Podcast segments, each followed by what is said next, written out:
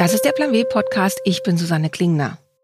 Hier geht es ja meist um die beruflichen Erfolge von Frauen und um Ideen, die die Wirtschaft verändern. Heute allerdings schauen wir mal ganz woanders hin, nämlich in das Leben von Frauen, die viel zu oft übersehen werden. In diesen Septembertagen ist es ziemlich genau vier Jahre her, dass sich Deutschlands Flüchtlingspolitik für einen kurzen Moment drastisch änderte. Damals stieg die Zahl der Menschen, die nach Deutschland fliehen, in kurzer Zeit stark an.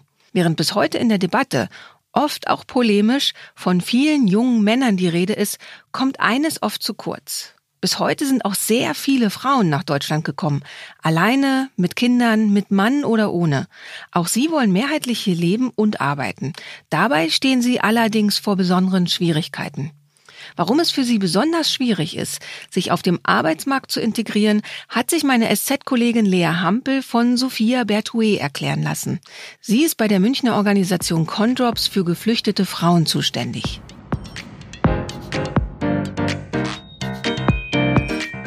Vielleicht können Sie mir erstmal grundsätzlich erklären, wo kommen denn die meisten Frauen her, die gerade nach Deutschland geflohen sind, beziehungsweise in den vergangenen Jahren geflohen sind? Und ähm, was haben die für Wege zum Teil hinter sich? Also ich würde sagen, man müsste zwei Gruppen machen. Und zwar einmal die Frauen, die im Familienverbund geflüchtet sind, wo eindeutig die hauptsächlichen Herkunftsländer Afghanistan und Syrien sind.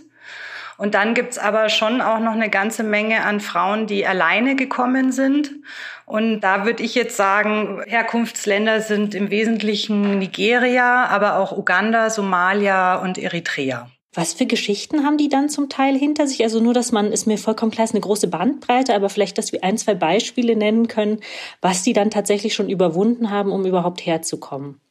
Also ich äh, denke mal, die schwierigsten Wege haben die Frauen, die alleine sich auf den Weg gemacht haben. Erstens schon mal, das geht eigentlich beim Beginn los, weil die meistens nicht ähm, eine Familie haben, die irgendwie Gelder zusammengelegt haben, damit sie sich auf die Flucht machen können, sondern oft sind ja auch schon gerade Gewaltgründe einfach Themen, warum sie sich auf den Weg gemacht haben und sich auch von ihrer Familie trennen. Manche müssen äh, Kinder im Heimatland lassen. Ähm, also ich glaube, das ist schon mal am Anfang der erste Start. Viele begeben sich dann oder rutschen rein in, in Schlepperbanden und Zwangsprostitution, einfach auch um die Flucht zu finanzieren. Hängen dann meistens in Auffanglagern fest, wo es wirklich, gibt es ja auch einige Berichte darüber, also wirklich zum Teil unmenschliche Bedingungen sind und die Frauen sind halt immer schutzlos, die, die nicht im Familienverbund sind und hangeln sich dann durch diese Schlepperbanden, Zwangsprostitution, ähm, gehen sie einfach diese Wege. Manche sind über Italien gekommen oder Spanien. Wir haben jetzt zum Beispiel in der Frauenunterkunft, die wir betreuen, sind einige, die äh, sich dann in Italien von diesen Schlepperbanden losmachen konnten und nach Deutschland sind. Aber da ist praktisch schon Gewalt und traumatisierende Erlebnisse in den Heimatländern. Also wenn es nicht Krieg ist, dann sowas wie Zwangsbeschneidung, Zwangsheirat, äh, solche Sachen. Das geht dann auf der Flucht weiter, oft in den Auffanglagern auch, also mit sexueller Belästigung, geschlechtsspezifische Gewalterfahrung, solche Sachen. Ähm, wie, wie, gesagt, viele auch mit, mit äh, schlechten Gewissen, traumatischen äh, Hintergründen, einfach weil sie ihre Kinder nicht mitnehmen konnten oder ein Kind nicht mitnehmen konnten. Manche flüchten auch schwanger, entweder mit Booten oder über einen Landweg. Es kommt immer darauf an, was die Schlepper da für Wege gerade wählen. Wir kommen gleich nochmal auf die Situation, wenn Sie dann hier in Deutschland ankommen. Ich würde gerne noch kurz was fragen, und zwar relativ also oder gar nicht so wenige Frauen haben Kinder dabei oder sind, wie Sie gerade gesagt haben, auch schwanger. Also wenn man in Flüchtlingslagern ist, sieht man das ja relativ oft, Frauen mit kleinen Kindern, die aber ganz eindeutig alleine gekommen sind. Wie kommt es denn zu solchen Situationen? Ist das das, was Sie gerade geschildert haben, Gewalt oder tatsächlich Unterdrückung zu Hause? Weil das ist ja wirklich ein unfassbares Unterfangen, wenn man sich mit einem Kind auf die Flucht begibt. Ja, in der Tat. Also da muss die Not, glaube ich, schon ziemlich groß sein, dass man das macht, ins Ungewisse und ohne Unterstützung Unterstützung ohne Geld. Also Gründe können sein, zum Beispiel bei Zwangsheirat dann äh, Vergewaltigung in der gezwungenen Ehe sozusagen. Wenn die Frau dann schwanger ist, dann möchte sie mit dem Kind gemeinsam aus der Situation raus. Mhm. Und da ist der Druck dann so stark oder die Angst, dass sie sich dann auf die Flucht machen. Andere Sachen ist auch mit Beschneidung dass sie Angst haben um ihre Kinder. Aber es sind schon sehr oft eigentlich Gewalterfahrungen. Also entweder durch die Zwangsheirat, aber auch durch Väter oder, oder männliche Verwandte. Zwischen 2012 und 2016 sind über eine halbe Million Frauen nach Deutschland gekommen. Die Mehrheit von ihnen ist sehr jung, unter 35 Jahre alt. Meistens sind sie es, die die Kinder dabei haben. In vielen Fällen sind die Väter dieser Kinder bereits vorher geflohen und die Frauen machen sich mit dem Rest der Familie auf den Weg. Frauen sind auf der Flucht besonders verletzlich und wenn sie im Zielland ankommen, stehen sie wieder vor geschlechtsspezifischen Problemen und brauchen besondere Zuwendung. Was bringen denn die Frauen für Voraussetzungen mit, wenn man jetzt, weil es ja bei uns um den Arbeitsmarkt geht, auf ihre Bildung schaut? Das ist sicher schwer zu verallgemeinern, aber kann man da so ein paar Schlüsselaspekte nennen, die ähm, frauenspezifisch sind? Ja, also ich würde schon sagen, dass sie von der Bildung her benachteiligt sind jetzt bei uns für die Integration in den Arbeitsmarkt, einfach weil doch viele keine Schulen besucht haben oder doch nur kurzzeitig. Es gibt natürlich auch Ausnahmen. Also es gibt auch Frauen, die haben studiert und haben eine sehr gute Bildung. Aber ich würde doch mal wagen zu schätzen, dass der Großteil eher mit Qualifikationen kommt, die hier jetzt nicht wirklich anerkannt sind. Wenig Schulbildung, zum Teil auch Analphabetismus. Das heißt, die haben schlechtere Bildungsvoraussetzungen, als es im Schnitt Männer haben, die hier ankommen, oder? Habe ich das jetzt richtig verstanden? Würde ich sagen, ja. Wenn Frauen hier ankommen, dann werden da eigentlich Unterschiede gemacht in der Aufnahmesituation? Also wird ähm, zum Beispiel darauf geachtet, dass wenn Frauen Kinder haben, dass die mehr Privatsphäre haben oder solche Dinge? Oder spielt es eigentlich in der Verwaltung noch gar keine Rolle? Es ist ein bisschen schwierig zu beantworten. Also sicherlich in dieser ganzen Flut, so 2015, 2016, hat es erstmal nicht so richtig eine Rolle spielen können. Da gab es ja auch bei uns in München in der Bayern-Kaserne wahnsinnige Skandale, weil die Frauen nicht von den Männern getrennt untergebracht waren auch die Versorgung der Schwangeren oder der Babys einfach sehr schwierig war. Da ist in der Zwischenzeit wahnsinnig viel passiert. Da haben sich ja Frauenhilfnetzwerke eingesetzt. Die Stadt München hat sich sehr eingesetzt, generell dann auch bundesweit. Es gibt Gewaltschutzkonzepte jetzt. Die Umsetzung dieser Gewaltschutzkonzepte lässt meines Erachtens noch zu wünschen übrig. Also man versucht, glaube ich, schon jetzt mehr und mehr durch Frauenstockwerke oder so, die Frauen eben getrennt von den Männern unterzubringen, auch mit getrennten sanitären an Anlagen. Aber ob das so richtig hundertprozentig umgesetzt wird, da habe ich ehrlich gesagt meine Zweifel, weil es auch eine Platzfrage ist. Wenn wir jetzt nochmal auf die Situation eingehen, dass Frauen sich quasi bei der Arbeitsmarktintegration wegen formaler Bildung schwer tun und ähm, auf andere Faktoren in dem Bereich schauen, es ist ja tatsächlich so, dass Frauen eben, wenn sie oft Kinder dabei haben, noch weitere Hemmnisse haben, hier tatsächlich Sprachkurse zu besuchen und Jobs zu finden, oder? Ja, ja, in der Tat. Also es ist ja jetzt, würde ich auch mal sagen, egal, ob sie im Familienverbund da sind, also ihren Mann dabei haben oder eben alleine die Kindererziehung oder das eben sich um die Kinder kümmern müssen, sind ja oft auch noch sehr kleine Kinder, ist auf jeden Fall ein Faktor, der ausschlaggebend ist dafür, dass ich denke, dass heute die geflüchteten Frauen, auch wenn sie schon seit zwei Jahren oder so da sind, einfach auch mit ihren Deutschsprachkenntnissen noch zurückstehen, vielen Männern, einfach weil es lange Zeit gar keine Sprachkurse oder Integrationskurse gab mit Kinderbetreuung. Das ist was, das wurde mittlerweile eingerichtet, gibt es aber meistens immer noch noch zu wenig Plätze. Viele haben ja zwei Kinder. Dann ist zum Beispiel das eine Kind schon im Kindergarten und bis man dann einen Kurs findet für die Frau, die vielleicht noch ein sieben Monate altes Baby hat, der zeitlich so gelegen ist, dass sie das schafft, das Kind in den Kindergarten zu bringen und wieder abzuholen und in der Zwischenzeit den Kurs macht, das sind einfach so wahnsinnig viele Ausschlusskriterien, dass einfach die Wartezeiten für einen passenden Platz sehr lange sind und sich dadurch natürlich der Spracherwerb auch nach hinten zieht. Und das ist, denke ich, ein Faktor, ein strukturelles äh, Hemmnis äh, für die Integration in den Arbeitsmarkt. Was wären denn weitere Faktoren?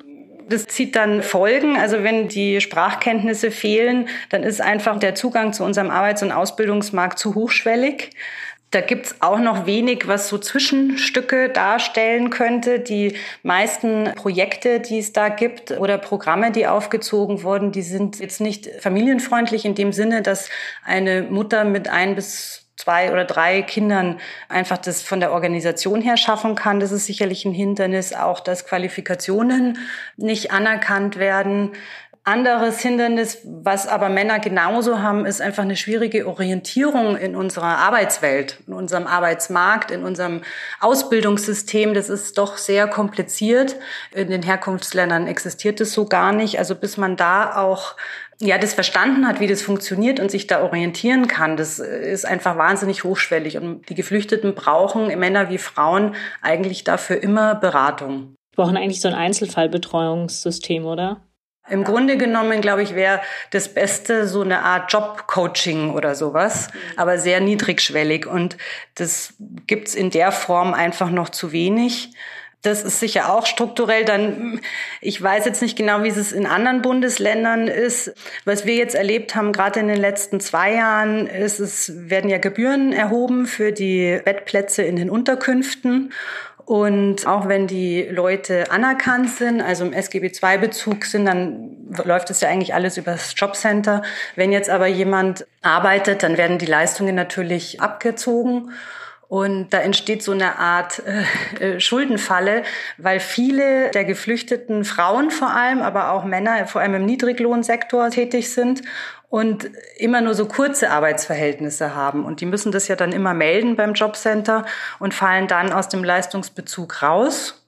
Und wenn sie dann nach drei Monaten den Job aufhören oder das Arbeitsverhältnis beenden, dann gehen sie wieder in den Leistungsbezug rein. Aber die Bearbeitungszeit dauert so lange, bis die Gebühren errechnet werden, dass die dann in so eine Schuldenfalle rutschen, weil sie die selber zahlen müssen. Aber bis sie wissen, was sie zahlen müssen, ist oft das Gehalt schon weg. Okay, und das ist bei Frauen besonders oft der Fall? Weiß ich jetzt nicht. Ich denke, das ist bei Männern auch so. Bei Frauen ist es halt so, gerade wenn die alleinerziehend sind, also Kinder haben, dann müssen die ja nicht nur für sich den Bettplatz bezahlen, sondern auch für ihre Kinder. Mhm. Und das heißt, die Summen werden immer höher und das Gehalt, das verdient werden müsste, wird auch immer höher. Und äh, das ist natürlich ein Hemmnis, mhm. weil man ein Wahnsinn, also die, gerade die Frauen brauchen ja eine wahnsinnige Organisation darum. Also ich habe ja vorhin schon gesagt, Kinderbetreuung, die Kinder abholen, das zeitlich alles schaffen und dann noch so ein Job und meistens immer nur wirklich im Saisonarbeit oder so, so kurzfristige Sachen. Das ist einfach äh, ein unglaublicher Aufwand und man muss das System verstehen, dass man nicht in diese Schuldenfalle reinrutscht. Und also da sind die einfach extrem benachteiligt. Und das ist aber jetzt nur so die strukturellen Hindernisse. Ich glaube, was ein ganz wichtiger Punkt ist, ist auch das Gesundheitliche. Also man darf ja nicht vergessen, ich habe ja vorhin gesagt, so ein bisschen beschrieben auch, was für Erfahrungen die machen, auch auf dem Weg, bis sie dann hier in Deutschland sind und auch vorher schon gemacht haben. Es leiden einfach viele unter Traumafolgestörungen. Ja, die haben also ein posttraumatisches Belastungssyndrom wahrscheinlich, oder? Das und selbst wenn es nicht so ausgeprägt ist, dann haben sie oft psychosomatische Beschwerden und wirklich ein sehr, sehr großer Teil Schlafstörungen. Und das wiederum behindert ja die Arbeitsfähigkeit und auch die Fähigkeit, sich selber zu organisieren. Also einfach, äh, da fehlt ja die Energie dann, ne? Ja, genau. Und also gerade dann das zu schaffen, in der Früh regelmäßig konstant aufzustehen und dann so einen Arbeitstag zu leisten, wenn man eigentlich die ganze Nacht nicht geschlafen hat, also da muss man so viel Energie und Kraft haben und das haben die meisten halt auch einfach nicht. Also und da ist wirklich ein Fokus erstmal die psychische Stabilisierung, um dann den nächsten Schritt zu machen in den Arbeitsmarkt. Und das ist auch bei Frauen tatsächlich stärker, weil die natürlich noch stärkere traumatische Erfahrungen machen auf der Flucht. Das habe ich jetzt schon richtig verstanden, oder? Ja, ja, richtig. Also haben sie auch bei Männern, aber bei Frauen, glaube ich, ist einfach, da hat sich so viel akkumuliert und dann haben sie oft eben noch die Kinder und können ja gar nicht so viel Schwäche zeigen, weil sie auch für die Kinder stark sein müssen und oft äh, schlägt sich das dann in eben einfach Nächten nieder, wo die einfach nicht schlafen.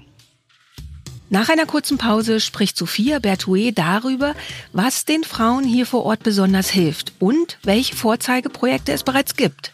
Bis gleich. Werbung. Der Plan wie Podcast wird ermöglicht von LinkedIn, dem Karrierenetzwerk. Hier können sich Mitglieder austauschen, von anderen inspirieren lassen und selbst Beiträge schreiben. Vor allem Frauen können das Netzwerk für sich nutzen. Welche Tricks es dabei gibt, erklärt uns heute eine Mitarbeiterin von LinkedIn, die sich damit besonders gut auskennt. Ich heiße Carolina Iwanschuk und ich arbeite an strategischen Kooperationen in Deutschland, Österreich und der Schweiz. Inwiefern ist LinkedIn für Studenten eigentlich eine gute Plattform. Gerade für Studierende ist es so, dass man lange eigentlich nicht weiß, was man so richtig machen möchte. Und ich selbst kann mich da noch total gut dran erinnern, dass ich immer so eine Panik hatte. Und da können wir auch Studierenden einfach die Möglichkeit geben, zu zeigen, wo es denn langgehen kann. Wie funktioniert das Alumni-Tool von den Universitäten genau und was kann ich da zum Beispiel konkret mitmachen? Die größten Hochschulen in Deutschland, die haben wirklich um die 70.000 Alumni auf LinkedIn. Das sind echte Daten, auf die ich wirklich zugreifen kann. Das ist kostenfrei, ist frei zugänglich für jedes LinkedIn-Mitglied. Ich kann eingeben, dass ich gerade Wirtschaftswissenschaften studiere. Vielleicht möchte ich erstmal auch raus aus Deutschland. Gebe ich vielleicht ein, dass ich ins Silicon Valley möchte, ein anderes Unternehmen, nehmen wir mal sehr spezifisch LinkedIn. Und eigentlich würde ich auch gerne irgendwas im Bereich Marketing machen dann filter ich das alles und dann kommt von diesen 70.000 Alumni der Uni X echte Personen bei raus. Das heißt, ich sehe gerade den Head of Marketing bei LinkedIn im Silicon Valley. Dann kann ich sehen, wie der Lauf von dieser Person war. Ich kann mir etwas abschauen, aber ich kann diese Person auch einfach anschreiben, sagen, was kannst du mir für Tipps geben? Oder vielleicht auch, habt ihr gerade eine Stelle frei?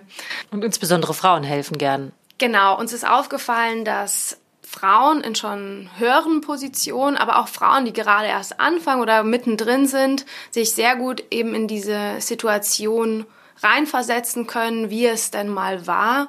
Und deswegen ist mein Motto wirklich immer, Mädels schreibt die Ladies an, weil das bringt einfach was. Es gibt absolut nichts zu verlieren. Am Ende hat man vielleicht einen richtig guten Mentor oder eine Freundin, die einen letztlich vielleicht den ersten Schritt in die richtige Richtung bringt oder auch einfach mal einen Ratschlag geben kann.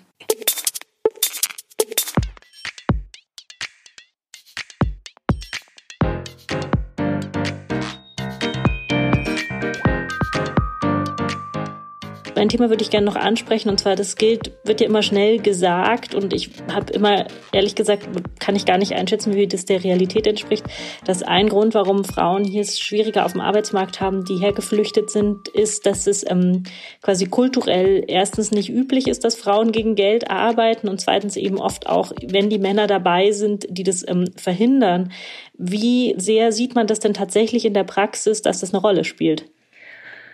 Also ich denke schon, dass kulturelle Rollenbilder und Hintergründe auch eine Rolle spielen. Also es ist schon für viele der Frauen einfach das Ziel, auch eine Familie zu gründen und, und Kinder zu haben. Es sagen komischerweise doch auch fast alle, sie möchten arbeiten. Also der Wunsch ist schon da und das sehen die hier ja auch. Ich meine, äh, viele sind ja jetzt auch schon ein paar Jahre da und sehen ja auch unsere Gesellschaft und unsere Rollenverteilung. Aber ich denke schon, gerade wenn eine Frau im Familienverbund da ist mit dem Mann, beide Parteien oder beide Partner müssen ja eine Arbeit machen an ihrem Rollenverständnis. Und es ist schon sehr traditionell oft noch. Also der Mann geht arbeiten und hat auch den Auftrag, die Familie zu versorgen und die Frau kümmert sich einfach um den Haushalt und um die Kinder. Und gerade wenn man zwei, drei Kinder hat, ist das ja auch ein ziemlicher Arbeitsaufwand. Aber wir sehen auch, dass gerade Frauen, die schon länger da sind, sich auch emanzipieren. Und inwiefern ist es zum Beispiel auch unüblich, Kinder einfach in die Betreuung zu geben? Weil es gibt ja zum Teil Betreuungsangebote, aber die muss man natürlich auch annehmen, ne? Wir haben jetzt wirklich eigentlich immer die Erfahrung gemacht, alle möchten das annehmen, weil allen bewusst ist, dass das für die Kinder auch wichtig ist, für die Sprache, um hier Fuß zu fassen und auch natürlich auch um ein bisschen freie Zeit auch für sich selber zu haben. Also eigentlich wollen alle ihre Kinder in die Betreuungen geben. Wie ist die Betreuungssituation so im Schnitt? Kann man das sagen oder ist, variiert das ganz stark von Fall zu Fall? Also ich denke von Ort zu Ort vielleicht. Also für München kann ich sagen, aber das geht ja, denke ich, allen äh, Frauen so, die berufstätig sind und Kinderbetreuungsplätze suchen, dass es einfach schwierig ist, gerade auch je nach Stadtteil. Die Flüchtlingseinrichtungen sind oft in Stadtteilen, wo einfach sowieso schon Plätze fehlen, Versorgungsplätze für Kinderbetreuung und es ist nicht einfach, da welche zu finden. Also Kindergartenplätze geht so gerade noch, aber Kita, alles für Kinder unter drei Jahre ist, ist sehr, sehr schwierig und die Frauen, die möchten das schon. Also die möchten alle einen Deutschkurs machen. Deswegen gab es ja dann auch die Initiative, dass Deutschkurse mit paralleler Kinderbetreuung geschaffen wurden. Aber da ist, wie gesagt, was ich vorhin schon geschildert habe, ist oft die Organisation ein Problem von den Zeiten her und auch einfach, dass es nicht genug Plätze gibt. Trotzdem sind diese Deutschkurse ja eine der wenigen Sachen, wenn man jetzt mit ihnen redet, dann ist es nämlich eher deprimiert. Aber diese Deutschkurse mit Kinderbetreuung klingen nach guten Ansätzen. Wenn Sie so auf die letzten Jahre schauen, was hat sich denn getan, was tatsächlich gut ist und auch förderlich für Frauen, die arbeiten wollen, die hergekommen sind?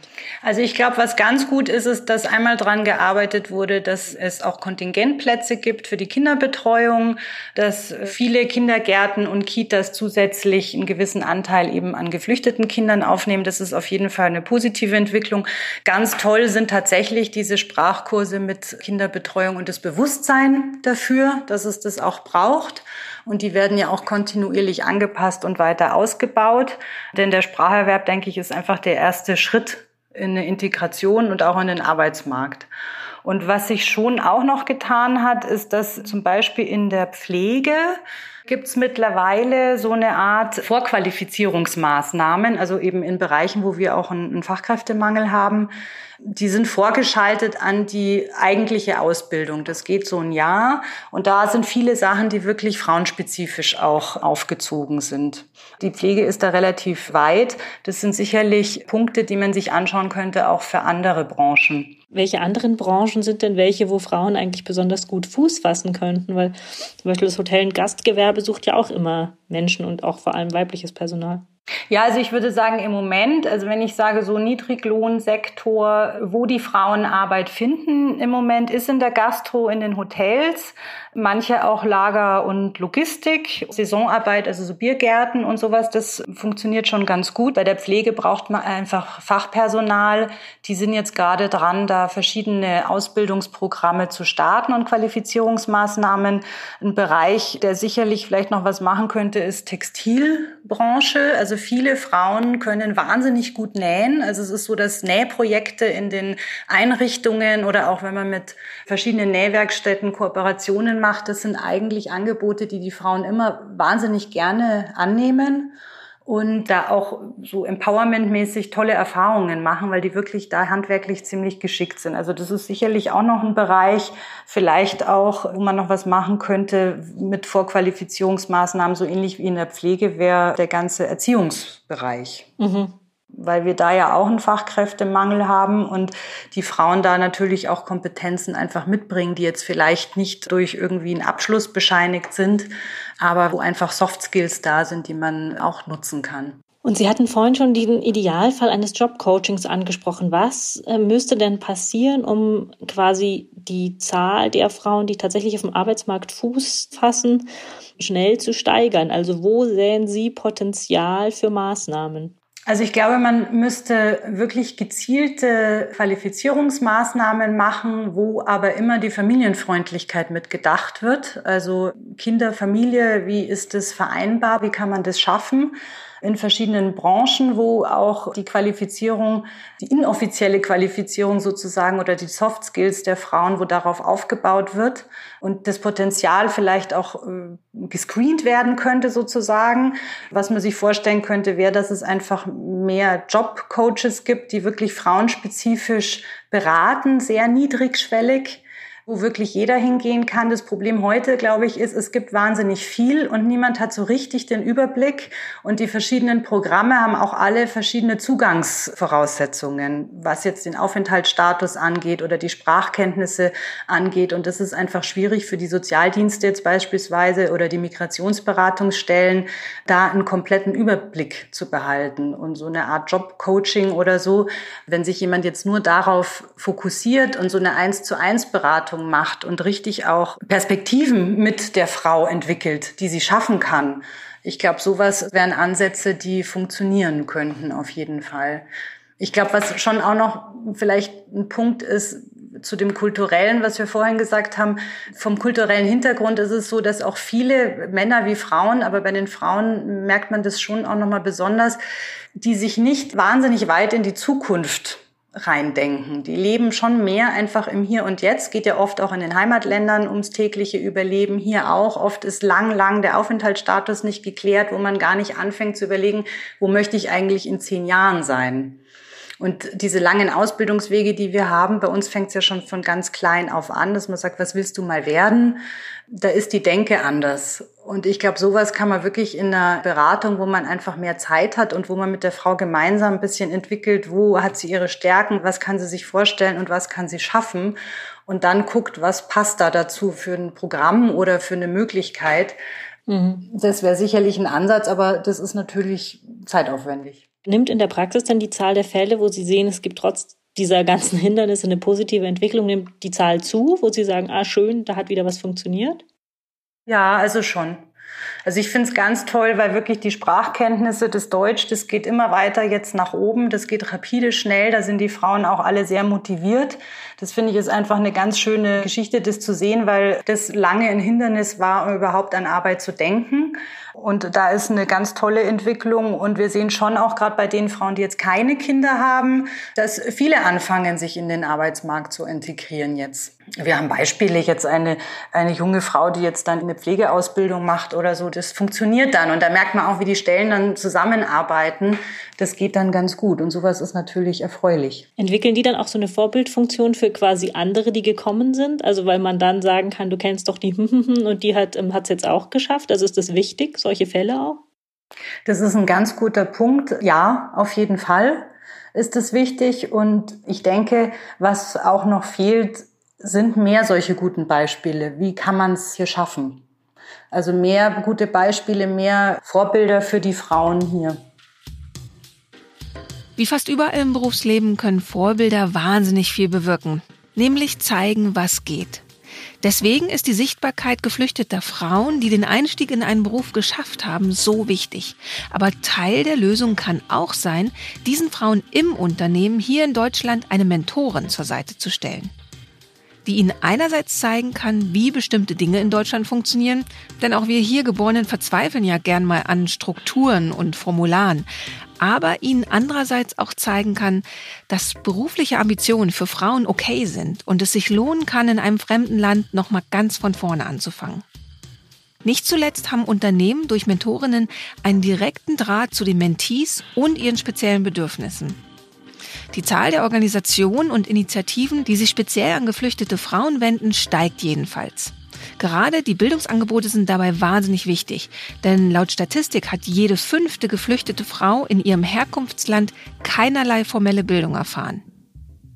Hören Sie zum Thema auch unsere Episode vom 29. März 2019, in der die SZ-Redakteurin Ann-Kathrin Eckert die Geschichte der syrischen Köchin Malake Yasmati erzählt und in der sie auch von ihrer Arbeit mit geflüchteten Frauen berichtet. Das war's für dieses Mal. In der nächsten Folge spreche ich mit Maria Anna Schwarzberg, nämlich über Hochsensibilität und was sie für den Berufsalltag bedeuten kann. Ich bin Susanne Klingner und freue mich, wenn Sie den Plan W Podcast weiterempfehlen und abonnieren. Dann nämlich verpassen Sie keine Folge. Der Plan W Podcast ist eine Haus 1 Produktion für die Süddeutsche Zeitung. Editing und Sounddesign machte Simone Halder. Die Titelmusik ist von Katrin Rönecke. Das Cover gestaltete Dirk Schmidt. Alle Podcasts der Süddeutschen Zeitung finden Sie unter www.sz.de slash podcast. Alle Ausgaben von Plan W finden Sie im Digitalkiosk der SZ unter www.sz.de slash plan-w.